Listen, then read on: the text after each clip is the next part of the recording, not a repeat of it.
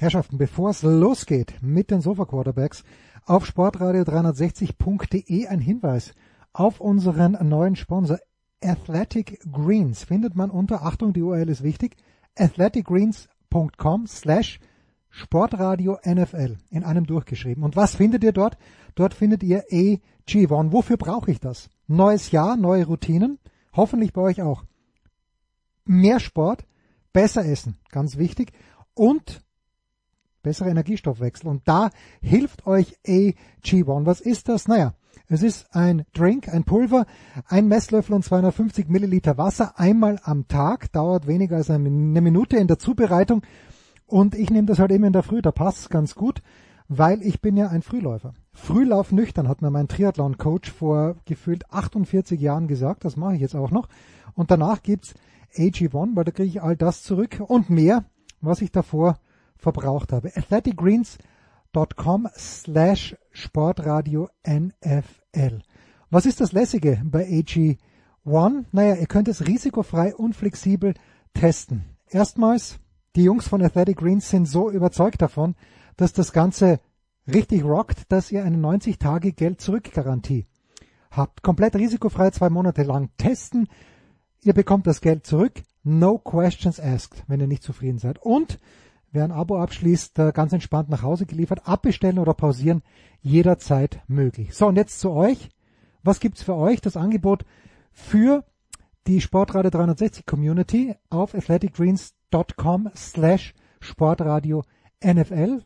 Ein kostenloser Jahresvorrat Vitamin D2 und K2, wenn ihr eine monatliche Mitgliedschaft abschließt. Und AG1 im praktischen Reiseformat zu jeder Mitgliedschaft gibt's fünf AG1 Travel Packs gratis dazu. Also, athleticgreens.com slash Sportradio NFL. Nochmal 90 Tage komplett risikofrei testen, Nährstoffversorgung unterstützen mit AG1 und so stark ins neue Jahr starten und gleichzeitig eine neue Routine beginnen.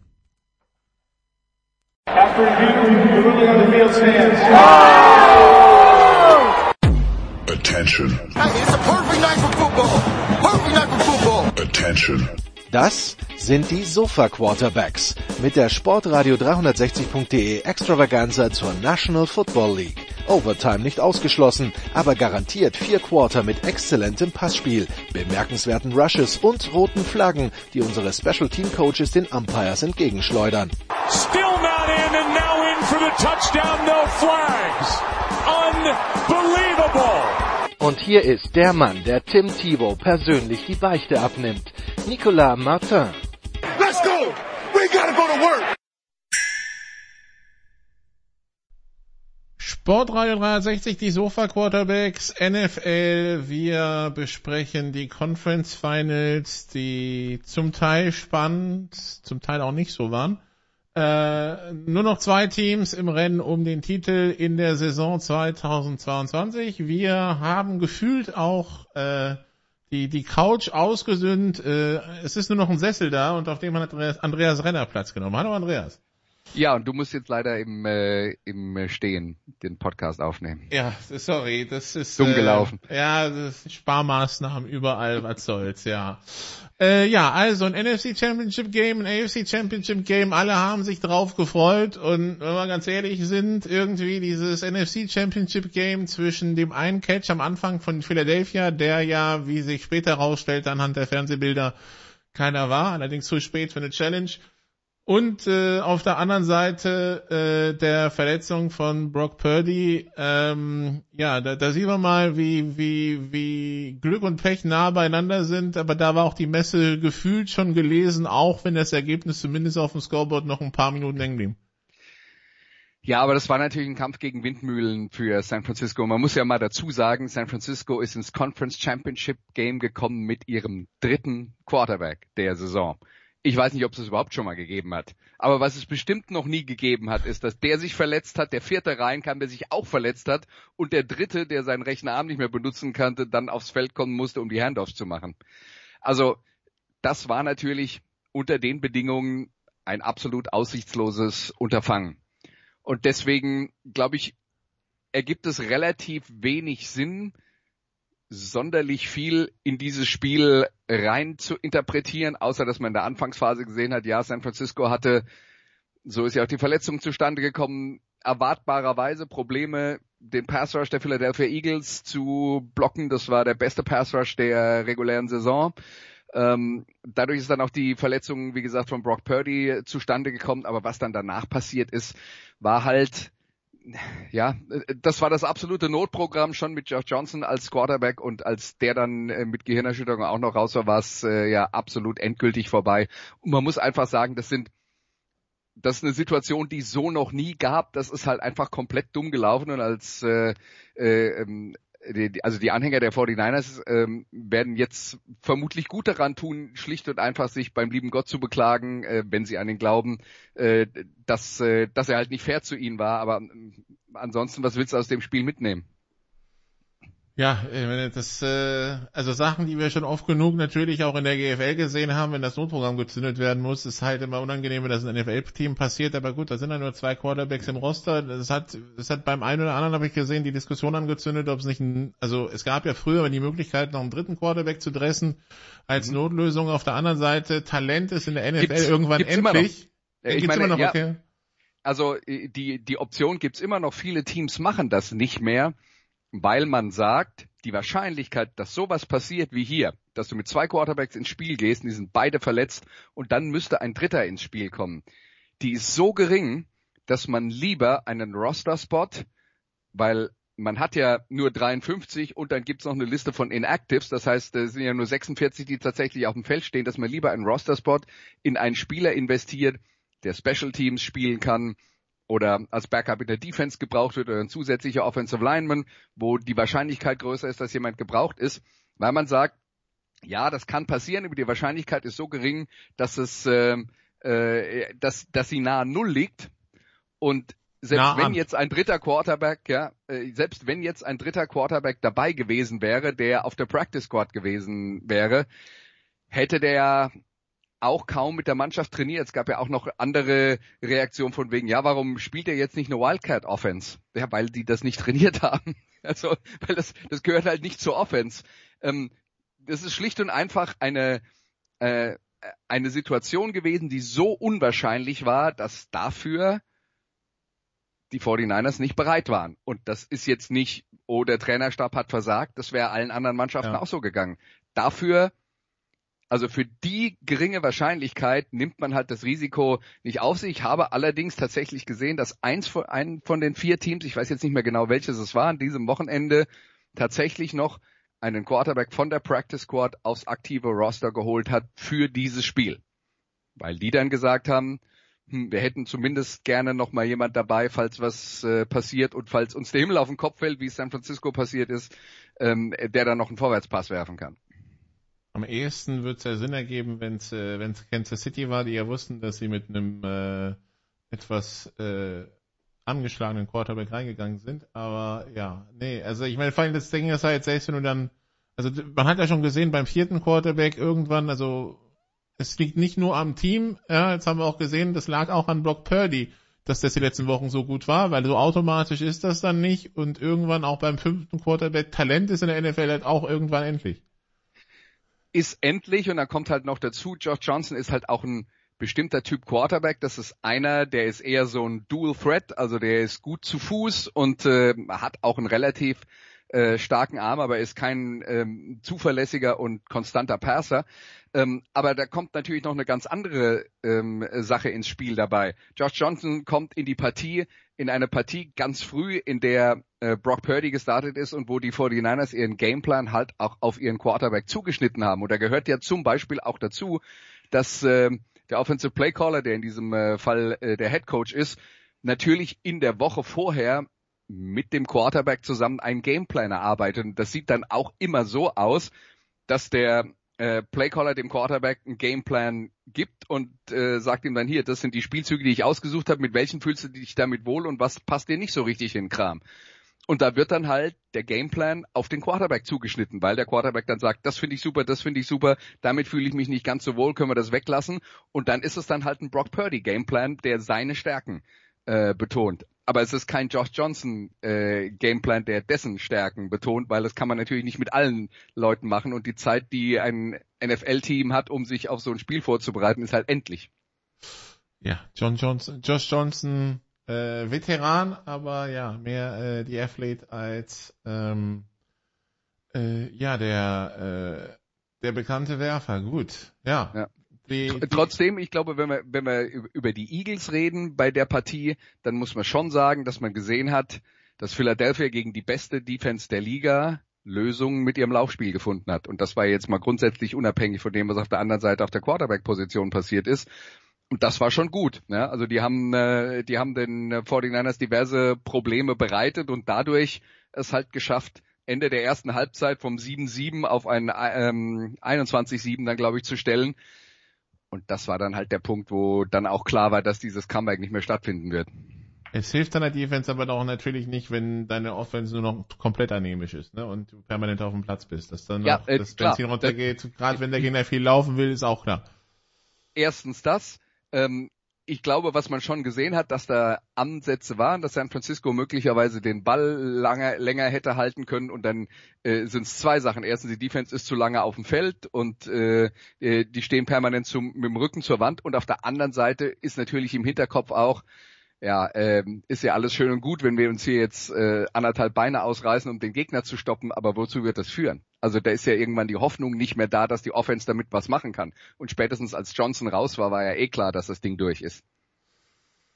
Ja, also die Eagles sind im Super Bowl zum vierten Mal, äh, fünf Jahre nach dem Titel und äh, ja, die 49ers mal wieder bis ins Conference Championship Game gekommen. Die, die 49ers, ich meine, wir, wir reden oft über sie, auch spät im Januar. Es bleibt die Bilanz, dass der letzte Titel doch ein bisschen her ist. Ähm, ja, wie, wie geht man jetzt in die Offseason äh, gerade mit der Quarterback-Situation? Ich will noch eins sagen zu, wir reden darüber, ohne dass jetzt dann der nächste Titel kommt. Der letzte war 1994, also am Ende der Saison 94, ist schon ähm, eine ganze Weile her. Ähm, aber eins muss man, glaube ich, trotzdem mal auch frustrierten 49ers-Fans sagen. Das hier sind die guten Zeiten. Ja. Man sollte es genießen.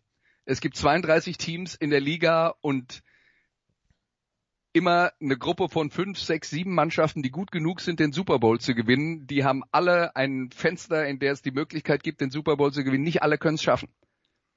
Und trotzdem tut man gut daran, das zu genießen und nicht zu verzweifeln, weil die 49ers sind eine richtig gute Mannschaft. Und ähm, jetzt haben wir drüber geredet, sowas wie in dem Spiel kann halt auch passieren. Ja? Ähm, nennen wir es mal höhere Gewalt, ist halt dumm gelaufen. Was also verglichen mit den 2000ern ist es eine klar bessere Phase, das ist klar. Natürlich, natürlich, aber äh, du erinnerst dich dann vielleicht auch, die 2000er waren schlecht, dann kam äh, dann kam Jim Harbaugh, da waren sie ja auch ein paar Mal im ähm, Championship Game, haben, waren auch einmal im Super Bowl, haben dann gegen die äh, Ravens, Ravens verloren äh, und danach gab es dann auch wieder eine Talsohle. Und das ja. sind halt die Wellenbewegungen. Man muss halt immer hoffen, wenn man äh, äh, oben auf der Welle schwimmt, dass man dann vielleicht mal einen Titel mitnimmt. Und sie waren ja vor ein paar Jahren, ich glaube, sieben Minuten reine Spielzeit davon entfernt, die Chiefs zu schlagen. Hat dann halt am Ende nicht ganz gereicht. Kann passieren. Ne? Und wenn wir jetzt über die Quarterback-Position reden, ich finde es interessant, worüber jetzt dann alles diskutiert wird. Ich glaube, die Situation ist gar nicht so kompliziert. Was heißt, die müssen sich jetzt überlegen, wie gehen wir mit der Situation um. Also erstens, Jimmy Garoppolo ist Free Agent. Ne? Der wird Angebote bekommen. Und vermutlich werden die besten Angebote nicht aus San Francisco kommen, selbst wenn die sagen würden, wir könnten uns vorstellen, mit dem weiterzuarbeiten, weil ist ja ein guter Spieler und auch ein guter Typ, aber halt und viele, und viele Teams haben Bedarf auf Quarterback, haben wir gesehen in der Saison? Ja, natürlich. Und es gibt halt so Situationen wie die New York Jets, die haben äh, ein Offensivsystem, zumindest in der Vergangenheit gehabt, äh, das dem der 49ers äh, ähnelt. Dann haben sie einen Head Coach, der selber Defensive Coordinator in San Francisco war, der Garoppolo auch gut kennt. Hat noch nie irgendjemand was Schlechtes über Jimmy Garoppolo gesagt. Äh, und das ist ja auf der Quarterback-Position auch verdammt viel wert. Also ich glaube, ich würde tatsächlich auf der Quarterback-Position, ähm, wenn ich einen Typen habe, den die gesamte Mannschaft gern mag, und der ist ein guter Spieler, dann ist mir das lieber, als ich habe einen sehr guten Spieler, den die anderen alle hassen. Und äh, da muss man dann auch die, das richtige Maß finden. Aber gut, das ist jetzt äh, Philosophiefrage. Manch einer wird auch sagen, pures Talent äh, schlägt alles. Aber ansonsten haben die 49ers jetzt Brock Purdy auf dem Rookie-Vertrag und Trey Lance in seinem dritten Jahr. Der geht ins dritte Jahr. Und angesichts dieser Tatsache, dass sie jetzt zwei billige Quarterbacks haben, würde ich gar nichts machen. Das sind die zwei Quarterbacks. Und vielleicht gehe ich ins Trainingslager und sage, für mich ist das ein offenes Rennen. Dafür schaue ich drumherum, dass ich ein paar Verträge verteile, die äh, mit denen ich Spieler halten kann und ja, auf und der Basis da, dann und auf der Ja. Basis gehe ich dann wieder die Saison 2023 ohne groß was zu 2022 geändert zu haben. Punkt Nummer eins, der einzige Offensiv-Free Agent, der ein Fragezeichen sozusagen ist, ist Mike McGlinchey, der rechte Tackle. Der wird Angebote bekommen, ob man da mitgeht oder nicht, ähm, ist egal. Aber San Francisco hat schon in den letzten zwei Jahren mit diesem Trade, dass man Trey Lance draften kann früh und dem Trade für Christian McCaffrey jetzt für die nächsten zwei Jahre so eine Situation geschaffen, wo man im Draft auch nicht wirklich viel nachholen kann, weil die Picks aus den hohen Runden sind dafür draufgegangen. Das ist aber okay, wenn man sich den Kern dieser Mannschaft anschaut.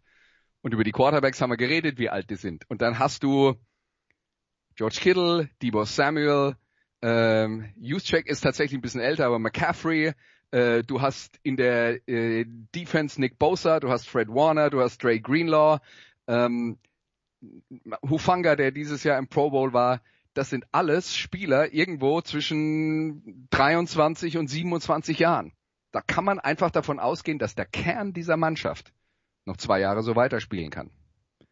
Und deswegen kann man diese zwei Jahre auch verkraften, wo man dann keine hohen Draftpicks hat. Ja, und äh, der, ach so, ja gut, der Coaching-Staff wird wahrscheinlich nicht zusammenbleiben, weil äh, nach allem, was man hört, wird äh, die Miko Ryans, der Defense Coordinator, höchstwahrscheinlich als neuer Head Coach in Houston vorgestellt, aber auch das äh, Mhm. die letzten Jahre immer wieder passiert und das haben die San Francisco 49ers sehr gut weggesteckt. Ja, die 49ers waren unter Robert Sala auch schon mal die beste Defense der Liga. Also, oder ich weiß nicht mehr, ob sie tatsächlich am Ende der Saison die Nummer eins waren, aber sie waren auf jeden Fall eine der besten Defenses der Liga, als die 49ers im Super Bowl waren. Deswegen, ähm, was, was Shanahan ja tatsächlich geschafft hat, ist wirklich so eine ähm, so ein Fließband zu kreieren, wo ein guter Coach nach dem nächsten produziert wird. Und wenn du dir mal dann an, noch anschaust, welche Assistant Coaches alles aus San Francisco weggegangen sind und jedes Jahr sagt man, oh, jetzt hat er aber die Unterstützung der Offense verloren und der Defensive Coordinator ist weg und der fehlt und der fehlt. Er hat bis jetzt noch nie einen Unterschied gemacht. Und im Gegenteil, San Francisco nutzt sowas häufig dann auch, ähm, dieses, dieses Ausbilden von jungen Coaches, die kriegen ja dann äh, Compensation Picks im Draft dafür, dass sie die verlieren, gerade weil die 49ers auch ähm, äh, auch äh, sehr viele äh, dunkelhäutige Trainer haben, für die, die ja dann noch besonders gefördert werden von der Liga. Und auch das funktioniert. Das sind dann nicht nur Trainer, sondern auch Leute, die im Front Office gearbeitet haben äh, und dann General Manager Posten übernehmen. Also äh, das funktioniert tatsächlich und der Verein kriegt auch äh, wirklich auch was da, äh, zurück dafür, dass die Leute ausgebildet werden, nämlich äh, dann immer irgendwelche Drittrunden-Draftpicks. Und äh, die anderen Teams bekommen äh, ähm, gute Coaches. Ich meine, wenn man so auf die auf die Jets und die und die Dolphins schaut, ich meine, das, das geht ja in die richtige Richtung. Weil dann ne, bei den Dolphins war es auch Quarterback Pech äh, Verletzungspechproblem, ähnlich Ja. wie bei den 49ers und bei den Jets gut, die suchen halt noch ihren Quarterback, aber sonst das hat ja Hand und Fuß. Ja, also ähm, ich denke, das ist auch äh, tatsächlich kein Zufall und äh, Karl Shanahan ist jetzt sicher nicht der schlechteste Trainer äh, der Liga, von dem andere lernen können. Wenn ich dir vor zwei Jahren gesagt hätte, Jalen Hurts führt seine Eagles in den Super Bowl, was hättest du geantwortet? Hm, Da hätte ich gesagt, da muss noch viel passieren bis dahin. Ist es aber. Das, das ist vielleicht so ein bisschen die unerwartete Geschichte, oder? Ja, wobei, was die Philadelphia Eagles schon gemacht haben, und das ist jetzt, was das Teambuilding angeht, gar nicht so viel anders als bei den San Francisco 49ers. Die haben ohnehin schon eine ganz gute Basis gehabt, auch wenn es da natürlich ähm, am Ende der Doug Peterson-Ära ein bisschen äh, bergab ging, aber da sind ja immer noch ein paar Leute dabei, die aus dieser Zeit übrig geblieben sind. Die haben sie sehr gut ergänzt mit richtig guten jungen Spielern und ähm, sie sind dann auch vor dieser Saison nochmal losgezogen und haben sowohl in der Defense mit einem, mit zum Beispiel der Verpflichtung von Hassan Reddick, äh, den ja niemand für einen schlechten Spieler hält, aber der auch noch nirgendwo so richtig ein Superstar war, ähm, oder ähm, mit dem äh, Draftpick von äh, Devontae Smith und äh, dieses Jahr dann mit der Free Agent Verpflichtung äh, von AJ Brown, da hat man dann schon gesehen, dass es darum ging, ein Team zu schaffen, das möglichst viel Talent hat. Und unter den Rahmenbedingungen hat es natürlich ein junger Quarterback auch viel leichter, sich zu entwickeln, wenn er viele gute Spieler um sich rum hat. Wenn er, wenn er Goddard und Smith und AJ Brown um sich rum hat, das sind ja fast ideale Bedingungen. Das sind ja Pro Bowler auf allen Positionen. Ja, und ähm, natürlich ist das viel leichter, als wenn du sagen wir mal, äh, wie letztes Jahr Trevor Lawrence von äh, Jacksonville hochgedraftet wirst und alles, was da auf dem Feld rumrennt und Pässe äh, von dir fangen soll, ist nicht mal in der Fantasie irgendwo in der Nähe von irgendeinem Pro Bowl. Also die Und der Coach auch nicht. Ja, das, das kommt noch, da, noch erschwerend hinzu und das war natürlich dann dort auch noch das größte Problem. Aber äh, die Rahmenbedingungen, die die Eagles geschaffen haben für ihren jungen Quarterback, in sich zu entwickeln, waren ideal. Und im Prinzip ist es dasselbe, was San Francisco auch gemacht hat. Die haben ein richtig gutes, talentiertes Team aufgebaut und die Quarterback-Position auch in San Francisco war ja vor dieser Spielzeit das Fragezeichen. Man ist halt davon ausgegangen, dass der Trey Lance spielt und dann sagt man, na okay, die kommen so weit, wie der die führt. Was dann danach auch alles passiert ist und dass sie noch mit dem, mit dem siebtrunden Quarterback auch noch ins Championship Game gekommen ist, ist äh, sind, das ist ja nochmal eine ganz andere Geschichte. Aber äh, die grundsätzliche Philosophie auch bei Philadelphia war, wir bauen ein richtig talentiertes Roster und quasi das letzte Puzzlestück davon ist der Quarterback. Oh, das hat jetzt dieses Jahr richtig gut ausgesehen. Sie haben drei Spiele verloren, zwei davon waren die ohne ihn. ähm, ja, 14 und 1 in der regulären Saison mit ihm, jetzt beide Spiele in den Playoffs gewonnen und es geht den Super Bowl mit den Eagles. Also läuft für Jalen Hurts, den ich äh, noch gesehen habe, als er, als er bei Oklahoma im College war, also nachdem er von Alabama transferiert ist. Äh, also ja, ich habe noch nie so einen Athleten gesehen, ja. Durchtrainiert bis zum geht nicht mehr. Also der, der, der wirkte, also normalerweise siehst du ja, wer der Quarterback ist, ja, in, äh, wenn, wenn Footballspieler auf dem Platz ist, sind, ja. Ähm, und das hätte, war der, der hätte sich problemlos bei den Linebackern aufmachen, aufwärmen können, ja. Ja, ja. Ähm, ja, ähm, was im Übrigen, also, dass ein Spieler so an seinem Körper arbeitet, zeigt zumindest schon mal eins, nämlich, dass er nicht Angst davor hat, hart zu arbeiten. Ja, das stimmt. Also, das, äh, also Jalen Hurts und die Eagles wieder im Super Bowl und jetzt wollen sie natürlich den zweiten Titel holen in die City of Brotherly Love. Und äh, über diesen Super Bowl steht natürlich für uns, die, die, die wir die NFL auch seit langem verfolgen, automatisch Andy Reid Bowl drauf, weil Andy Reid und seine Kansas City Chiefs haben es dann auch geschafft, äh, sich für diesen Super Bowl zu qualifizieren. Das war allerdings eine viel spannendere Partie als, äh, als die erste. Und äh, auch wenn das erste Quarter wirkte wie Einbahnstraßen-Football der Chiefs, ich glaube irgendwann waren es 110 zu 0 Yards oder so, das erste Quarter endete 6 zu 0. Und genommen aus Bengals Sicht konnte man sich denken, es ist eigentlich nicht so viel passiert.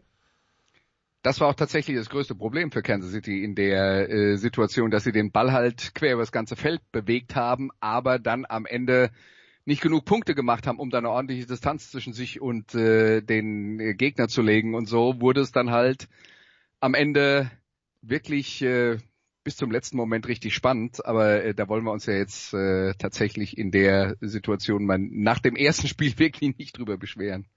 Nee, aber die Cincinnati Bengals, die ganz besonders offensiv wirklich gebraucht haben in dieses Spiel und besonders mit ihrer O-Line gebraucht haben in dieses Spiel, weil äh, Joe Burrow hat wirklich fast jeden Quadratzentimeter Rasen auf diesem Platz erstmal von der, aus der Nähe betrachtet. Ja, also die Anfangsphase war schwierig, aber was man für die über die Bengals sagen muss in dieser Saison ist, und das ist ein durchgehendes Thema, ja, die haben öfter mal Probleme im Lauf eines Spiels, wie jedes Team. Im Gegensatz zu vielen anderen Mannschaften finden sie dann aber Lösungen dafür. Ja. Und äh, dann wird dann halt die Protection umgestellt und zwar nicht erst zur Halbzeitpause, sondern im Lauf der Partie.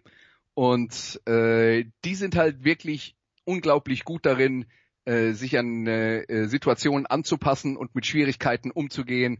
Und äh, in dem Fall war das dann eben, eben auch so, dass die äh, Bengals Offense dann ab dem zweiten Quarter ganz anders aussah.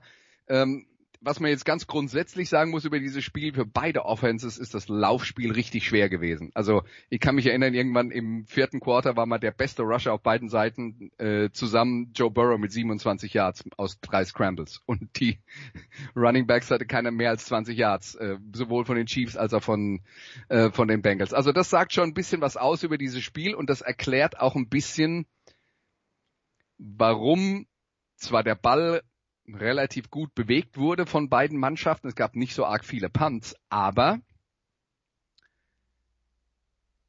es sind halt wenige Drives tatsächlich in die Endzone gegangen. Äh, deswegen gab es viele äh, Field Goals, weil wenn man nur aufs Passspiel äh, angewiesen ist, dann äh, kommt nicht so richtig die Konstanz rein. Beide Offenses haben nicht so hundertprozentig den Rhythmus gefunden, den man äh, im Idealfall finden kann. Cincinnati war weit davon entfernt, ähm, so souverän in der Offense auszusehen, wie zum Beispiel letzte Woche gegen die Buffalo Bills. Ich kann mir aber auch nicht vorstellen, dass das der Plan der Chiefs war, dass Mahomes am Ende 40 bis 45, was hat das, 43 Mal, glaube ich, geworfen hat, ne? Also mit den angeschlagenen Mahomes, aber gut, wenn das Laufspiel nicht funktioniert, was willst du machen? Ja, 29 von 43 für 326 Yards. Jetzt sage ich mal despektierlich, ähm, weil du hast natürlich eigentlich recht, ne? aber es ist ein AFC Championship Game. Was immer man tun muss, das muss man tun. Und äh, ich glaube, das hat natürlich auch was damit zu tun, dass äh, ein Cincinnati in dieses Spiel reingeht und sagt, naja gut, äh, Patrick Mahomes, du spielst jetzt mit einer Verletzung, nämlich einer ähm, hohen Knöchelverstauchung, äh, wie man das auf Deutsch nennt, auch wenn das auf Deutsch keiner sagt, äh, mit der jeder andere Spieler vier bis sechs Wochen ausfällt und du bist nach einer Woche wieder auf dem Platz. Das wollen wir mal Jetzt sehen. nehmen wir euch mal das Laufspiel weg und dann gucken wir mal, was geht. Und man muss ja dann sagen, es ist nicht so, dass man es ihm nicht angemerkt hat, was äh, wäre ja auch ein Wunder gewesen, ja, aber ähm, aber es lief erstaunlich gut. Also erstaunlich gut, weil die realistische Erwartung wäre gewesen, der kann bestenfalls geradeaus laufen. Also nach, nach dem, den einen, den er im dritten Quarter gefressen hat, da dachte ich so, oh, aber ja. Ansonsten ja. war es erstaunlich gut. Aber kannst dich noch erinnern, haben wir genau letzte Woche über die Situation mit Jan zusammen geredet, dass das eine Zeit lang gut geht und dann machst du einen falschen Tritt. Ja. Und dann fühlt es sich wieder gerade so an, als wäre dir der Typ äh, eine Minute vorher auf den Knöchel gefallen und nicht letzte Woche. Und ich glaube, das ist da passiert. Und da hat er aber Glück gehabt, weil äh, hat sich der Hartman verletzt oder irgend, irgendein anderer hat sich verletzt, sodass, mhm, ja, sodass Mahomes zumindest die zwei Minuten, wo es wahrscheinlich richtig gezogen hat, an der Seite hier Luft holen konnte. Ja, ja. Aber trotzdem war es natürlich äh, eine sensationelle Leistung von Patrick Mahomes und da geht halt ganz viel von diesem Sieg eben auch auf ihn. Das war jetzt tatsächlich ein Quarterback-Shootout unter diesen Bedingungen und wir haben äh, äh, darüber geredet, dass beide Mannschaften kein Laufspiel etablieren konnten. Das war jetzt dann halt alles harte Arbeit für die Quarterbacks. Und äh, Mahomes gehandicapt, dass der das hingekriegt hat, also kann ich nur den Hut ziehen. Und dann äh, bei Außenbedingungen irgendwo zwischen minus fünf und minus zehn Grad permanent den Ball zu werfen, das ist dann auch nochmal eine Ecke schwieriger, aber hat bei beiden funktioniert. Ja, also die äh, Play by, das Play-by-Play -play vom Spiel sagt minus 5,6 Grad Celsius. Ja. Um ganz genau zu sein. Aber wahrscheinlich beim wahrscheinlich zum Kickoff und äh, danach wird es eher runtergegangen sein als hoch, aber ja. Ja, genau. Äh, Windchill war 10. Ja, und äh, 10 Grad, das, äh, das ist dann gefühlt unter minus 10 ja. äh, Celsius. Minus 12 oder so in der Preislage. Ja, die, die, die Chiefs, die äh, ja sich äh, das natürlich auch erarbeitet haben, die Bengals, die einfach nicht weggehen wollten. Ähm, ja, und äh, dann haben wir uns alle gefühlt schon auf Overtime eingerichtet und dann äh, passiert wieder, ich muss irgendwie so denken, das ist jetzt wieder so ein typisches Bengals Play, so eine dämliche Strafe, die das Spiel kostet. Ja, eine dämliche Strafe, die das Spiel kostet. Und das ist natürlich in der Situation ganz bitter. Und äh, ich kann dazu nur sagen, weil äh, nach allem, was man dann so mitkriegt, wie Leute dann darauf reagieren, Osei, der diesen Fehler gemacht hat, der, der sitzt da wie ein... Ja. Hm? Der war am Boden zerstört danach. Ja, der sitzt weinend an der Seitenlinie und dann gibt's Leute, die, äh, äh, die den dann noch beschimpfen. Also es ist wenn man es nicht schafft, in so einer Situation Mitgefühl für einen Sportler zu haben, der wahrscheinlich von nix anderem äh, als Footballer geträumt hat, als irgendwann beim Super Bowl zu spielen. Und dann ist er der Hauptgrund dafür, dass sein Team das nicht schafft. Also schlimmer kann es doch gar nicht werden. Und, äh, ja, und der also versteht es ja auch sofort, bevor das Field Goal gekickt ist. Ja, man hat es ja gesehen, ja, sofort, der, der, der, der hat ja sofort realisiert, oh mein Gott. Ja, natürlich. Also äh, natürlich ein totales Desaster und ein Blackout. Die Situation, er äh, rennt da halt hinterher und versucht da irgendwie verzweifelt noch zu verhindern, dass der Quarterback noch ein paar Yards mehr macht und macht das dann halt ein oder zwei Schritte zu weit äh, im Aus. Und da muss man dann halt auch sagen, dieses Abbremsen, wenn es um ein, zwei Schritte geht, da kann man sich auch schon mal kann man sich auch schon mal vers verschätzen. Also auf jeden Fall hat mir, also das, was für mich an der Szene hervorsticht, ist, dass mir der arme Kerl leid tut. Ja. ja das ist äh, äh, das andere, worüber man reden muss, ist, ich meine, das war ein Scramble von Patrick Mahomes, der vorher kaum wirklich selber gelaufen ist.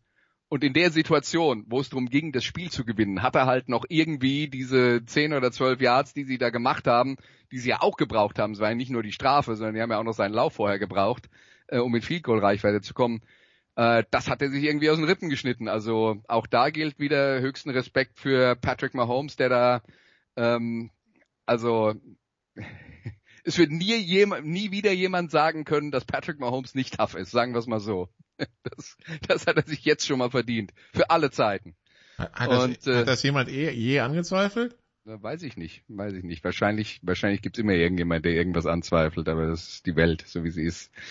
Ja. Aber äh, ganz grundsätzlich, es war natürlich, äh, äh war natürlich super bitter für Cincinnati in dem Spiel, in dem es halt äh, viele diskutable Szenen gab, weil eine Sache darf man ja jetzt nicht vergessen, und ähm, ich habe das ja mit Arik Bregendiek zusammen bei The Zone kommentiert, äh, der Ballbesitz vorher, den Kansas City hatte, da haben sie, ich glaube, kurz vorm Two-Minute-Warning ähm, an der gegnerischen 45 oder so gepantet und hatten noch, ich glaube, acht Yards zu gehen zum neuen First Down.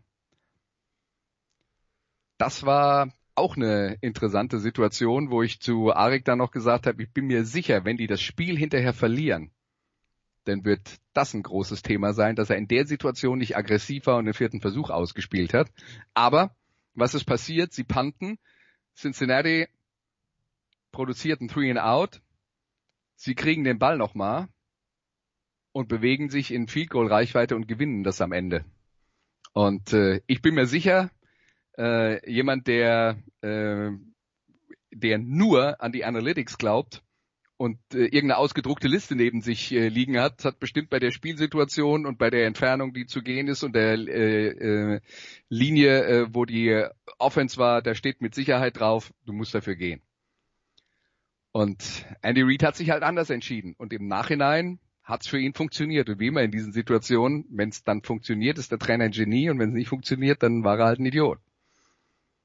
Tja, glaube an die eigene Defense in dem Fall höchstwahrscheinlich, den Ball lieber an der 10 abgeben als an der, an der, an der 45, 35 Yards weniger. Gut, kann man wahrscheinlich so oder so sehen. Es gab auch Kritik in der ersten Halbzeit schon in die Richtung von wegen der letzte, der letzte Drive der Chiefs, bevor die Bengals übers Feld marschiert sind. Warum seid ihr da nicht einmal gelaufen, um die Uhr am Laufen zu halten? Aber gut, das ist dann immer im Nachhinein betrachtet ein bisschen kompliziert. Die Bengals können sich wahrscheinlich, äh, ja, äh, die, die Bengals, das hat ja auch der Coach schon zur Halbzeit gesagt, wenn wir in die Red Zone kommen, müssen wir halt sieben Punkte erzielen und nicht drei. Und äh, ja, ähm, eine Situation. Auch keine bahnbrechende Erkenntnis. Keine bahnbrechende Erkenntnis, aber äh, ja, wenn es dann so knapp ist, ärgert sich wahrscheinlich, dass es halt vor der Halbzeit zum Beispiel nicht geklappt hat. Aber ja, gut was soll's. Ähm, ja, die, die, die Schiedsrichter, ja, das, das war ein bisschen shaky. Ich weiß halt nicht, ob es daran liegt, dass es halt in den Playoffs nicht die Standard-Crews sind, sondern quasi best-of zusammengestellt wird und es dann Kommunikationsprobleme gibt, wie zum Beispiel bei diesem dritten Versuch mit der Uhr.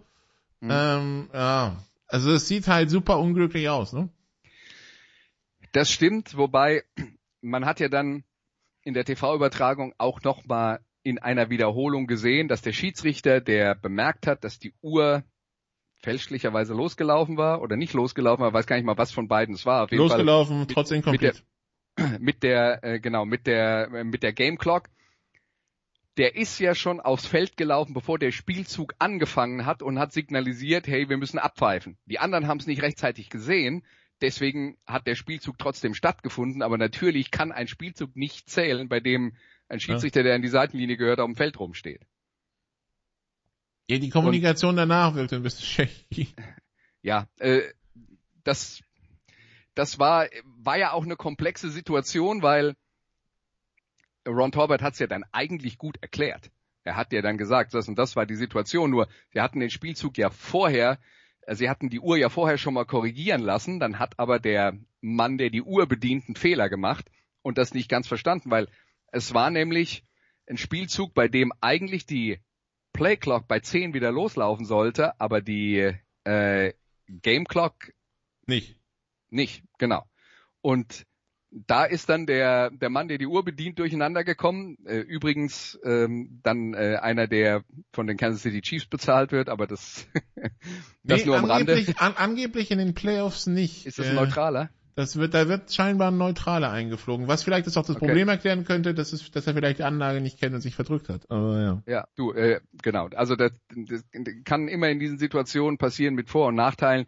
Jedenfalls war das schon eine relativ komplexe Situation, da die eine Uhr laufen lassen sollen, die andere nicht äh, und das alles zu einem bestimmten Zeitpunkt eingestartet werden muss und die äh, die äh, Playclock sollte bei auf das Signal des Schiedsrichters bei 10 loslaufen und die Game Clock dann erst wenn der Ball gesnappt ist und ja ist halt komplex, ist halt blöd gelaufen, sieht nicht gut aus für die Schiedsrichter.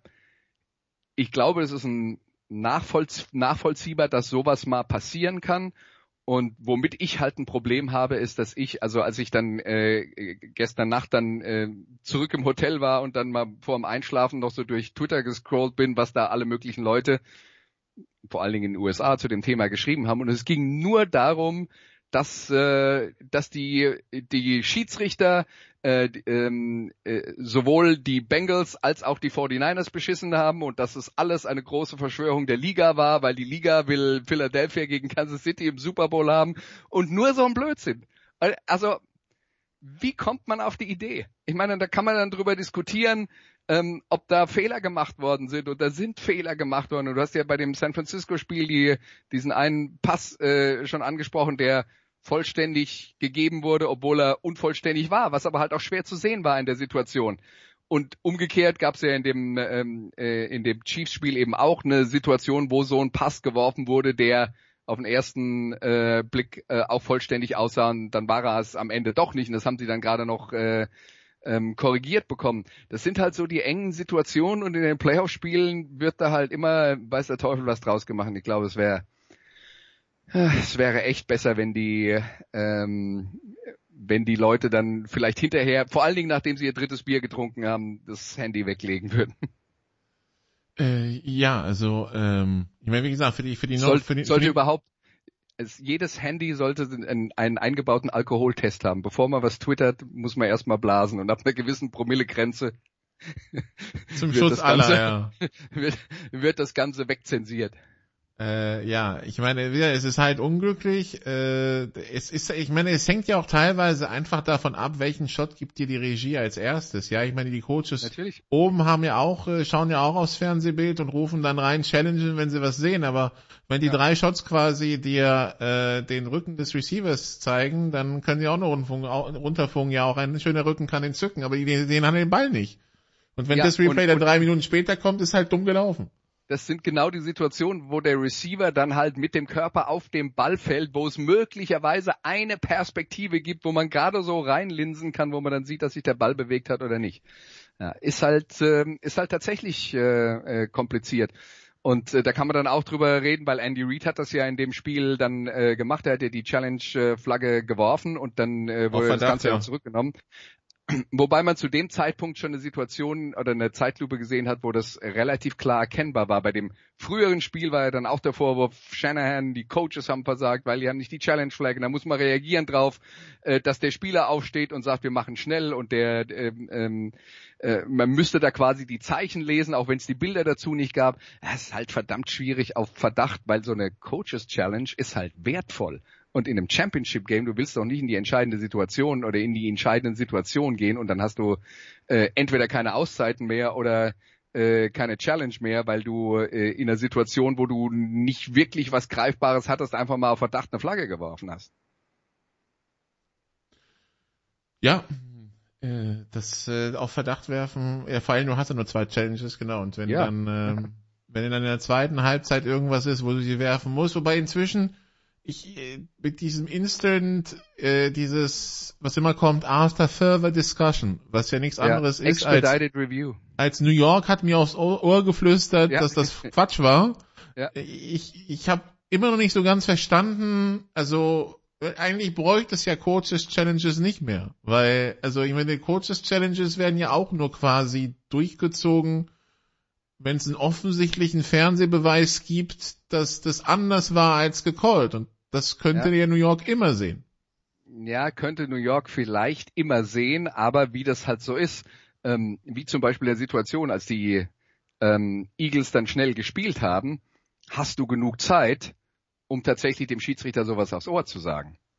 Und ich glaube, bei der Challenge geht es inzwischen fast eher darum, dass man die rote Flagge wirft, wenn man sagt, wir haben einen Verdacht, dass da was nicht richtig war, dass die Zeit da ist, sich das in Ruhe anzuschauen oft ist ja, oder manchmal ist die Zeit zwischen den Spielzügen ja so kurz, äh, dass du dir nicht hundertprozentig sicher sein kannst. Und äh, ja, ja aber gerade der, der Purdy Fumble zum Beispiel, Birdie, äh, der der Brock Purdy Fumble, Purdy, Purdy ja. ist ja verletzt. Das ja. heißt, da kann, da hast du ja Zeit als New York eigentlich. Eigentlich schon, ja. Von daher, also wie gesagt, das ist also ich ich verstehe, wie es funktioniert. Ich verstehe jetzt nur noch, wo wir da die Linie, nur noch nicht so ganz, wo wir da die Linie ziehen wollen, aber ich die, würde, die scheint, die scheint ja, auch pro jetzt, Spiel immer variabel zu sein. Ja, wir haben jetzt eine Situation gehabt bei ähm, also gut, pro Spiel variabel muss man natürlich auch sagen, da sitzen möglicherweise in New York andere Leute bei jedem mhm. Spiel oder sogar sicher. Ja?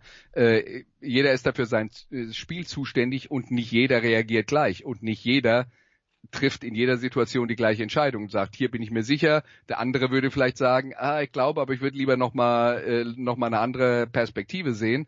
Äh, also da muss man ja auch sagen, die Leute, die äh, den Replay-Monitor bedienen, sind nicht alle gleich. Also das ist ja nicht eine automatisierte Maschine. Das ist ja auch eins der Probleme bei den VAR-Entscheidungen im deutschen Fußball oder im Fußball insgesamt, wo dann immer drüber diskutiert wird, äh, weil wer der Schiedsrichter ist und wer der VAR-Mann ist, ähm, das hat schon eine große Rolle äh, äh, dabei, wie Entscheidungen gefällt werden. Und wenn der VAR-Mann, ähm, sagen wir mal, sehr selbstbewusst auftritt und der Schiedsrichter vielleicht eher nicht, dann hat der mehr Einfluss als andersrum.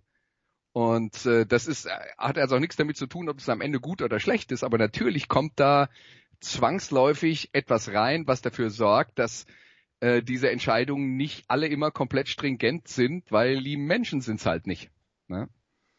Aber wir hatten ja dem Chiefs-Spiel tatsächlich eine Situation, wo es so ein Expedited Review gab. Da gab es diesen einen Pass von Mahomes im Fallen äh, Richtung Seitenlinie, der dann auch gefangen war für fünf oder sechs Yards und wo dann ganz schnell das Signal kam, das Knie von Mahomes war schon am Boden, bevor er geworfen mhm. hat. Also ähm, äh, zählt der Pass anschließend nicht mehr. Das war so eine Situation, wo man das schnell gesehen hat. Und wenn wir das jetzt vergleichen mit der Purdy-Situation und diesem Fumble, in dem Fall war das relativ klar zu sehen, dass das Knie am Boden war, bevor der Ball die Hand verloren hat. Bei den Fumbles ist es halt schon beim Quarterback, wann kommt die Hand nach vorne, ist sie dann leer oder nicht? Du weißt selber, da gibt's so Grenzsituationen, wo der gerade die Kontrolle verliert und dann äh, äh, die, den, den Ball aber noch berührt, während der Arm nach vorne geht, wo dann die Grenze ist von jetzt hat er ihn noch und jetzt hat er ihn nicht mehr. Das ist halt echt manchmal schwer zu sehen. Äh, ja, das stimmt. Äh, da, da lag die Cincinnati, die Cincinnati Challenge Flagge, aber schon als sie das äh, expedited gesagt haben und haben wir noch gesagt, die Cincinnati Challenge nicht. Also ja, ähm, Weil sie wahrscheinlich genau. ganz genau wussten, worum es ging, ja klar. Ja, die, die wird dann halt, äh, die wird dann halt zurückgenommen, äh, die Flagge, und es ist nichts passiert und dann äh, geht der Trainer ja auch nicht das Risiko, dass er so eine Challenge verliert. Ja, nee, vor allen Dingen, wenn sie ja in seinem Sinne entschieden haben, also was soll der Bengals Coach, wenn sie auf Incomplete, wenn sie auf Sack holen, was soll der Bengals Coach dann noch groß challengen, ne? Also. Klar, ja. Wenn, dann müsste, dann müsste das von der anderen Seite kommen. Aber, ja, gut. Also, das Spiel, wie gesagt, unglücklicherweise, äh, für Ossey, äh, ja, äh, das, das wird bleiben, das Bild, äh, äh, ganz besonders wahrscheinlich bei ihm, also, ähm, ich hoffe, die Bengals, äh, kümmern sich da auch äh, um ihn diese Woche, weil also, wie, er, wie er da saß, das war schon wirklich, äh, oh je. Ja. Also äh, ich, ich kenne solche Bilder nur von Relegation und Abstiegen. Ähm, äh, das ist schon, ja, das, das war schon bitter. Aber was äh, für Bengals-Fans bleibt, ähm, wie du es vorhin schon gesagt hast, sie sind in der guten Phase drin, die Bengals, und es spricht nichts dagegen, dass es nächstes Jahr nicht auch so gut wird. Ja, also du musst dir jetzt nur mal anschauen. Sie haben Joe Burrow, sie haben mit Joe Mixon einen guten Running Back. Und sie haben T. Higgins, Jamar Chase und äh, Tyler Boyd und dazu noch Hayden Hurst in dieser Saison, ein Tight End, der äh, der brauchbar ist. Da haben sie ja ähm, äh, auch ein bisschen nachgeholfen, auf der, äh, nachgebessert auf der Position. Die Offensive Line, die letztes Jahr ein Problem war, da haben sie sich verbessert. Also das sieht schon alles ganz gut aus. Sie haben einen extrem guten Defensive Coordinator, bei dem man sich immer fragt, warum kriegt der eigentlich keine Head Coach ähm, Interviews? Vielleicht kommt das ja jetzt diese äh, Woche dann auch noch Lou Anarumo. Den Namen sollte man dann auch mal sagen, damit die Leute ihn vielleicht schon mal gehört haben. Der eine sehr gute Defense gebaut hat aus Spielern, die jetzt nicht absolute Topstars sind. Die haben viele gute Spieler, die zusammen noch ein besseres äh, Gebilde sind. Also die sind quasi mehr als die Summe ihrer Einzelteile. Und äh, das zusammen hat sie zweimal sehr weit geführt, einmal in den Super Bowl, einmal ins Championship Game. Ich würde sagen, die Cincinnati Bengals mit all dem, was sie in diesem Jahr gespielt haben und mit dieser Serie von zehn Siegen vor dieser Niederlage in Kansas City, eigentlich sogar ein besseres im Sinne von runderes und äh, ähm, ausgeglicheneres Team als im vergangenen Jahr. Und dann haben sie halt eine Sache, die wird in den nächsten Jahren immer helfen und das ist der Quarterback. Joe Burrow ist ein absoluter Top-Quarterback in der NFL, einer von der Sorte, wo man dann sagt, wenn der Typ zehn Jahre lang dein Quarterback ist, hast du zehn Jahre lang die Chance, jedes Jahr in den Super Bowl zu kommen. Das wird nicht immer klappen, aber die Chance ist da. Du hast eine realistische Ausgangssituation, weil der Typ so gut ist, dass er die anderen auch besser macht. Und ähm, das bleibt ja. Das bleibt ja und die Bengals sind jetzt noch in der Situation, dass die Topstars, die um Burrow herum äh, spielen, noch vergleichsweise jung sind. Da wird auch irgendwann mal der Punkt kommen, da muss man Burrow bezahlen. Ähm, das wird vermutlich, der wird einen neuen Vertrag vermutlich jetzt vor der nächsten Saison bekommen, der dann aber erst in der übernächsten Saison greift. Da wird der Mann sehr reich werden. Ja, dann ab dann wird es ein bisschen schwierig, weil dann werden sie vermutlich nicht mehr alle Superstars beieinander halten können. Aber trotzdem ist das eben einer wie Patrick Mahomes auf der anderen Seite, wie Josh Allen, wo du sagst, die sind so gut, äh, die machen halt alles um sich herum besser und die geben dir immer eine Chance. Und das wird so bleiben. Und das sind wahrscheinlich auch die drei, die auf jeden Fall die nächsten Jahre prägen werden. Und dann müssen wir mal gucken, wie sich der rechts entwickelt, wie zum Beispiel in Trevor Lawrence ähm, und die Justin Herbert. Also ich meine, da kommt, Herbert, da kommen genau. schon, ja. da kommen schon andere nach, wo man sagt, die haben das Potenzial, auf dem gleichen Niveau zu spielen. Aber äh, ich würde mal sagen, um den Zustand des Quarterbacking in der NFL muss man sich eigentlich keine Sorgen machen, weil äh, das Niveau ist verdammt hoch. Ich höre immer irgendwelches Gemecker über die Quarterbacks in der NFL. Ich denke, wovon reden die alle? Also es ist, äh, ähm, man muss sich natürlich ohnehin immer mal daran erinnern, im American Football gibt es nur eine beste Liga der Welt. Es gibt nicht fünf gute Ligen in Europa und äh, in Süd Südamerika und in Asien vielleicht noch irgendjemand, der auf einem, einem gewissen Niveau mitspielt, sondern die allerbesten spielen in der NFL. Und die 32 Und zwar mit riesem Abstand. Also ist ja. NFL zu CFL sind Welten. Das, ja. das muss man sich, das muss man sich vor Augen führen. Also, weil, weil die Leute immer denken, so ist das so quasi Vorstufe, ja. Das sind Welten. und die XFL und die USFL, die ja jetzt dann im äh, Frühjahr auch äh, spielen werden, und zwar beide, wird auch ganz interessant. Äh, ja, da, das ist, äh, da ist wirklich eine große Kluft dazwischen und das, was da auf dem Platz, auf dem Platz steht in der NFL. Wir reden dann von den Starting Quarterbacks, die 32 Besten der Welt. Muss man immer mal wieder dazu sagen. Ähm, das heißt, wenn wir davon schlecht reden, dann ist das natürlich immer schlecht in Anführungszeichen und vielleicht im Kontext der Liga. Aber trotzdem, was wir derzeit an Talent in der NFL auf der Quarterback-Position haben, das ist richtig gut. Das ist sogar fast noch ein bisschen besser als äh, ähm, als wir das aus der Vergangenheit, äh, aus der jüngeren Vergangenheit gewohnt waren. Also da kann sich echt keiner be beklagen. Außer die Jets-Fans, die dann vielleicht sagen, okay, wir würden gerne mal pro Option 31, 30 oder 29 probieren. Machen sie doch schon die ganze Zeit. äh, ja, was, was halten wir eigentlich von diesen Gerüchten, dass weil jetzt Hackett in äh, bei den Jets OC ist, äh, Aaron Rodgers da hingehen könnte? Ich meine, so, ein, so ein etablierter Packers Quarterback zu den Jets wäre jetzt nichts so wahnsinnig Neues, kennen wir irgendwo hier, aber ja. Ich glaube, das wird uns den ganzen Frühling beschäftigen, die Geschichte.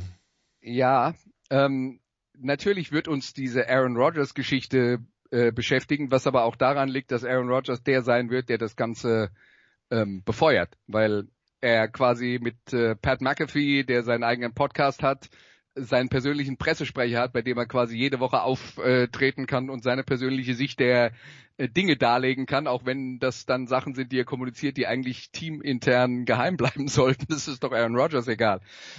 Ich glaube, der die, die wichtigere Information war das, was ich gestern gelesen habe. Ähm, also das würde mich nicht wundern, aber es wäre halt ein Ausrufezeichen, dass die Packers eigentlich Aaron Rodgers nicht mehr behalten wollen und ihn gerne traden würden. Oh. Weil ich glaube, irgendwann kommt halt auch der Punkt, wo du als Verein sagst, ja, okay, also Aaron Rodgers ist ohne Frage ähm, einer der talentiertesten Quarterbacks der, äh, der Liga, aber du kaufst so ein Gesamtpaket mit ihm ein, wo ja der ganze Blödsinn mit dazugehört. Der Zirkus ist in der Stadt, ja? Ja, inklusive ähm, wer war das? Der, Sean Kaiser, der erzählt hat, als er angekommen ist, das erste, was Aaron Rodgers ihn gefragt hat, ist, du glaubst doch äh, nicht den Blödsinn von äh, 911, dass das ein echter Anschlag war. Ja. Also das ist jetzt eine Geschichte, die einen nach allem, was Aaron Rodgers sonst so in den letzten zwei Jahren von sich gegeben hat, nicht mehr wundert. Aber auf dem Niveau reden wir jetzt dann. Und ähm, da ist dann halt tatsächlich die Frage, will ich sowas haben?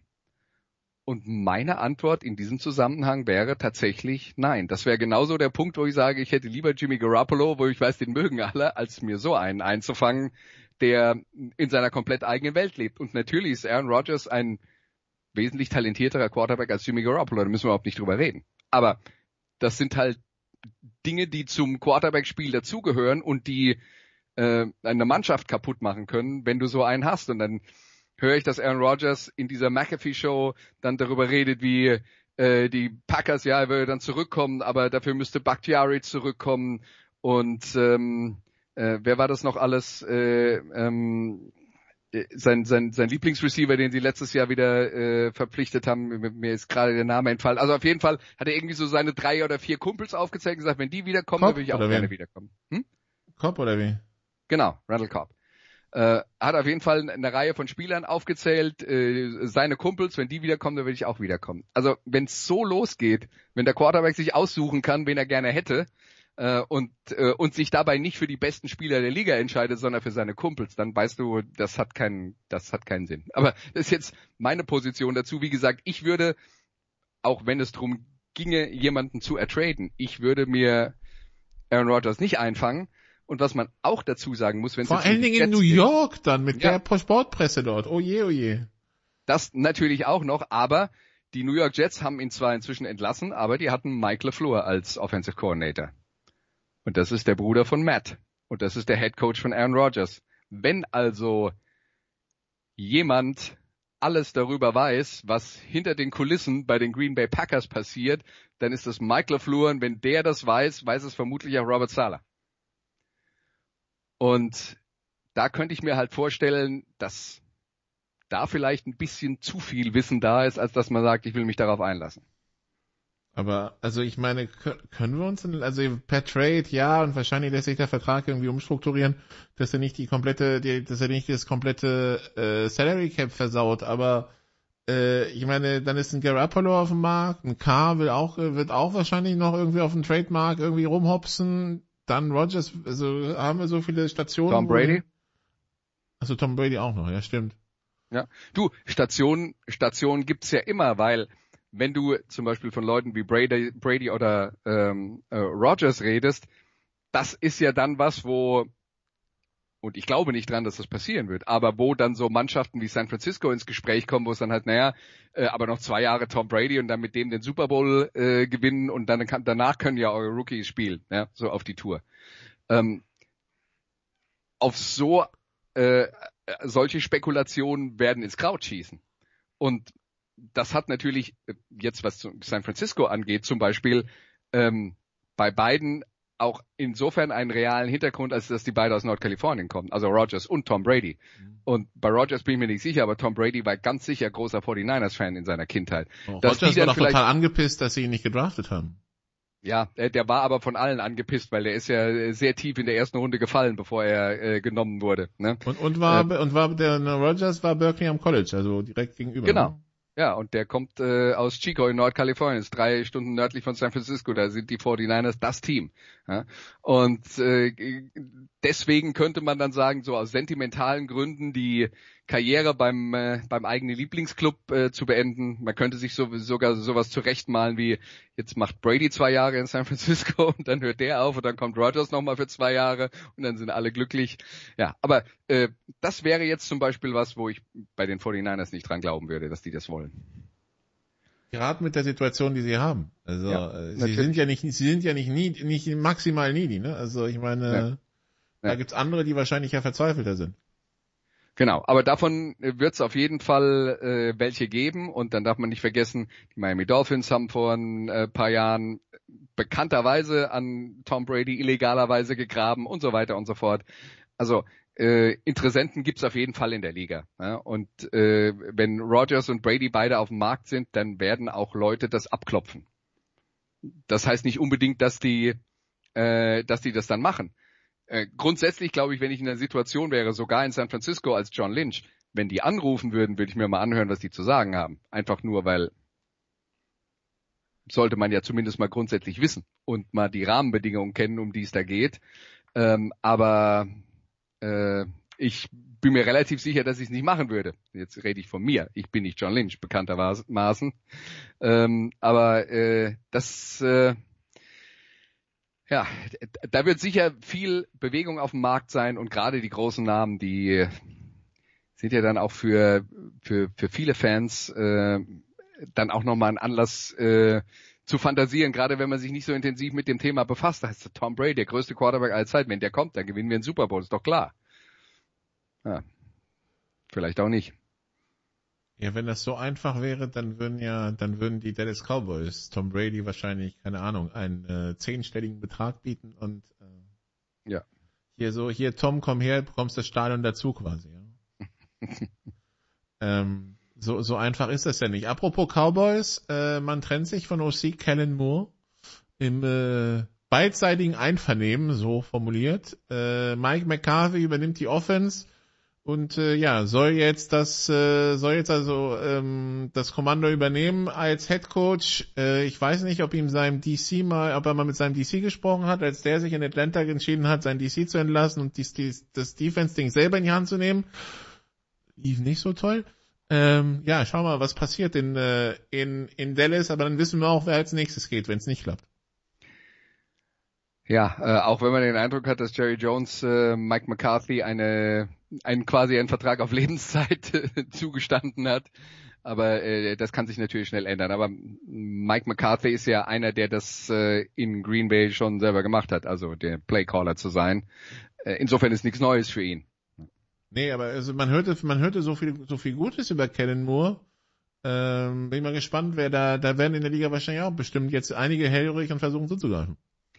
Ja, und er hat ja wohl angeblich sogar Headcoaching-Interviews gehabt. Äh, vielleicht ist da auch was im Busch, das kann ja sein. Generell ist der Markt rund um Headcoaches ja relativ ruhig. Also bei, bei Ryans vermuten wir, dass er in Houston vorgestellt wird. Wir wissen jetzt, wer der neue Headcoach der Carolina Panthers ist. Das gab auch einiges an Zähneknirschen. Denn der neue Headcoach ist deren erster Quarterback, ein gewisser Frank Reich.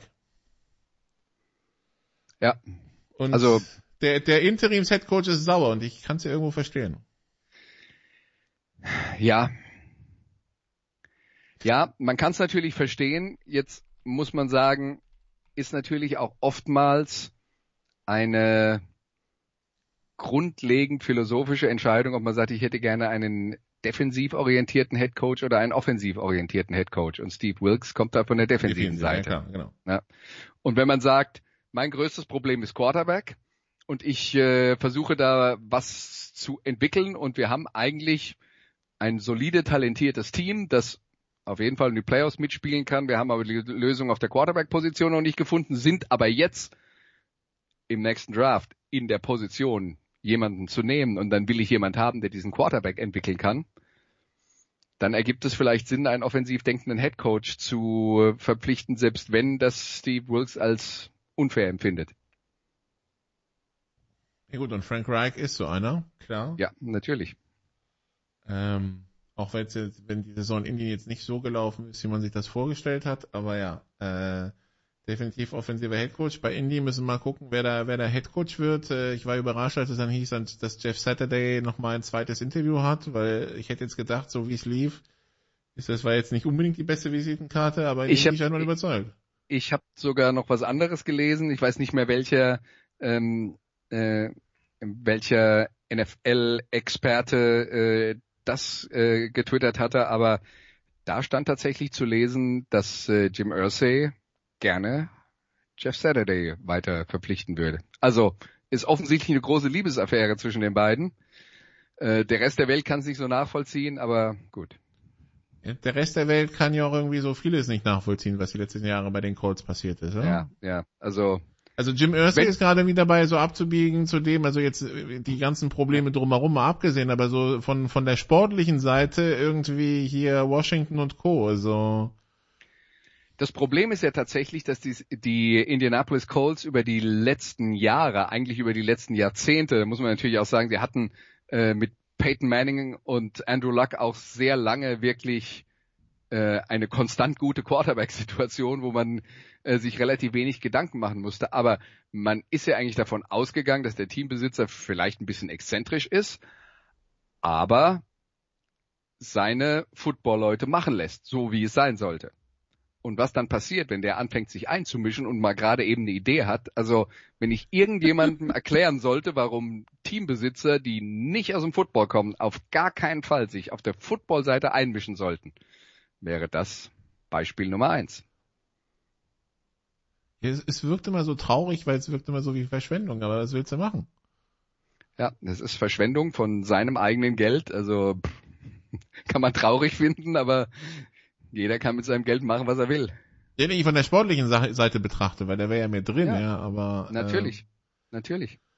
Aber es, es liegt halt in der Natur der Sache, dass es da einen Teambesitzer gibt, der jederzeit, und das gilt für alle Mannschaften, außer die Green Bay Packers, die ein bisschen anders äh, organisiert sind, aber es gilt für alle Mannschaften in der NFL, wenn der Teambesitzer eine Idee hat, kann der dafür sorgen, dass die umgesetzt wird, weil es ist sein Laden.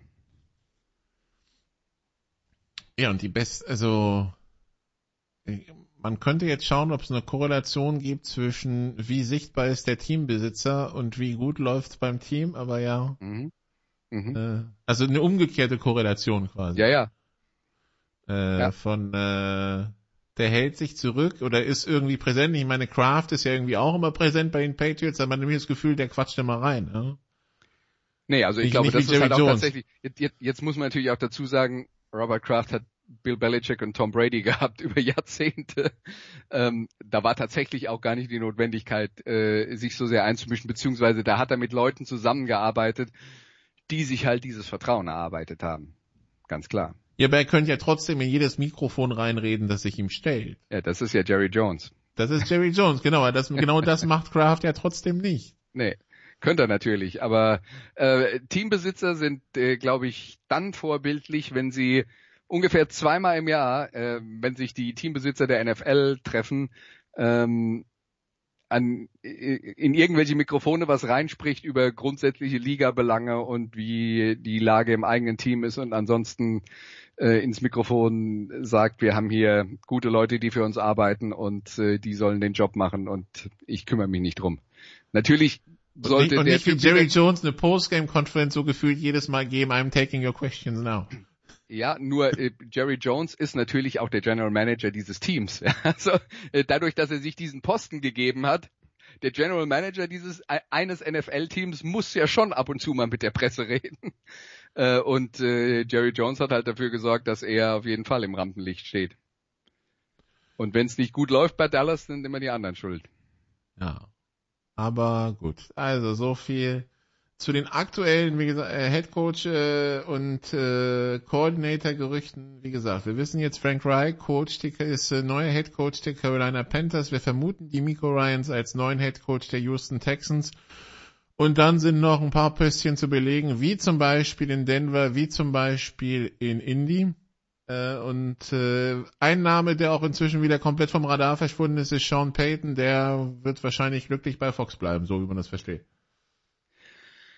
Ja, äh, äh, kommt natürlich ein bisschen drauf an. Äh, die Geschichte bei Sean Payton ist natürlich deutlich komplizierter dadurch, dass er ja noch unter Vertrag in New Orleans ist und wenn er gehen will, dann wollen die New Orleans Saints dafür Kompensation in Form von Draft Picks. Also es geht nicht nur darum, dem Coach sehr viel Geld zu bezahlen und da wird er vermutlich auch von allen Optionen, die da jetzt im Gespräch sind, die teuerste sein sondern man muss eben auch noch ähm, von der sportlichen Zukunft ein bisschen was abgeben in Form von Draft Picks und da kann ich schon nachvollziehen, dass das äh, nur so mittelattraktiv ist. Und die Cardinals sind auch noch zu besetzen, die wollen wir natürlich nicht vergessen. Gut. Ja, die haben es jetzt aus meiner Sicht aber insofern mal gut gemacht, die haben ja auch den General Manager gefeuert, Steve Keim, und nicht nur Cliff Kingsbury, den Head Coach. Jetzt haben sie erstmal den General Manager Posten besetzt. Und der sollte sich jetzt einen Headcoach aussuchen, mit dem er zusammenarbeiten will, weil da sind wir wieder bei dem Punkt, wenn du da zwei Leute verpflichtest, die nicht miteinander klarkommen, hast du von Anfang an jeden Tag Ärger, im Club und das muss nicht sein. General Manager und Head Coach sollten immer am gleichen Strang ziehen. Und das gilt übrigens auch in anderen Sportarten. Ein Sportdirektor und ein Cheftrainer im Fußball sollten auch möglichst die gleiche Idee von Fußball haben. Sonst gibt's nur Stunk. Das braucht kein Mensch. Also wenn wer sich sowas selber ins Haus setzt und damit seinen Ärger selber macht, der hat's dann am Ende auch nicht besser verdient. Aber das lässt sich halt eigentlich leicht vermeiden. Und so wie es die Cardinals machen, ist das jetzt aus meiner Sicht erstmal die richtige Reihenfolge. Das äh, stimmt definitiv. So. Also, der Super Bowl Chiefs gegen Eagles, so ein, so ein erstes Gefühl, so von der von der Paarung her irgendwie, was uns da erwartet, äh, Andreas? Also ich glaube, das Tolle ist, und das war jetzt vor diesem Wochenende so und bevor wir wussten, was dann in Philadelphia mit San Francisco passiert, ich hätte jetzt eigentlich gesagt, egal welche zwei der vier Mannschaften dann am Ende im Super Bowl gegeneinander stehen, das ist immer ein ziemlich ausgeglichenes Duell.